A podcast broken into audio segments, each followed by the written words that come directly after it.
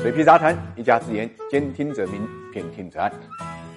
逃离北上广呢？现在看来并不是新闻啊。问题是逃离北上广之后，人们都去了哪里？那么最近呢，就有一份二零二零年中国大学生就业报告啊。这个从中间呢，我们可以看出一些趋势。这个数据就显示啊，本科毕业生选择在二线城市就业的比例呢，已经从二零一五届的二十二上升到了二零一九届的百分之二十六。在一线城市就业的比例已经从二零一五届的啊百分之二十六呢，下降到了二零一九届的百分之二十。这一一涨一落之间，可以看出，对于本科毕业生而言，二线城市的吸引力呢，已经高于一线城市了。更值得大家注意的是，在一份最新的调查报告中间，百分之四十四点八的一线城市的城市受访者今年有呢返乡置业的打算。换句话讲，一线城市有近一半的打工人呢，确实是要逃离。那么哪些城市接受了这部分人呢？我们看到，根据联通数科大数据指数模型的统计啊，二零二零年离开北上广去往二三线城市的人，最偏爱的十个城市。依次是东莞、苏州、佛山、重庆、天津、杭州、郑州、合肥、长沙和武汉。其中排名靠前的东莞、苏州、佛山和天津都是紧靠着一线城市的，拥有呢距离上的优势。具体的来看，离开北京的人中间最多的是去天津，离开上海的人最多的是去苏州，离开广州的人最多是去佛山，离开深圳的人最多是去东莞。但问题是，虽然这些一线周边城市在接收的人口规模上有优势，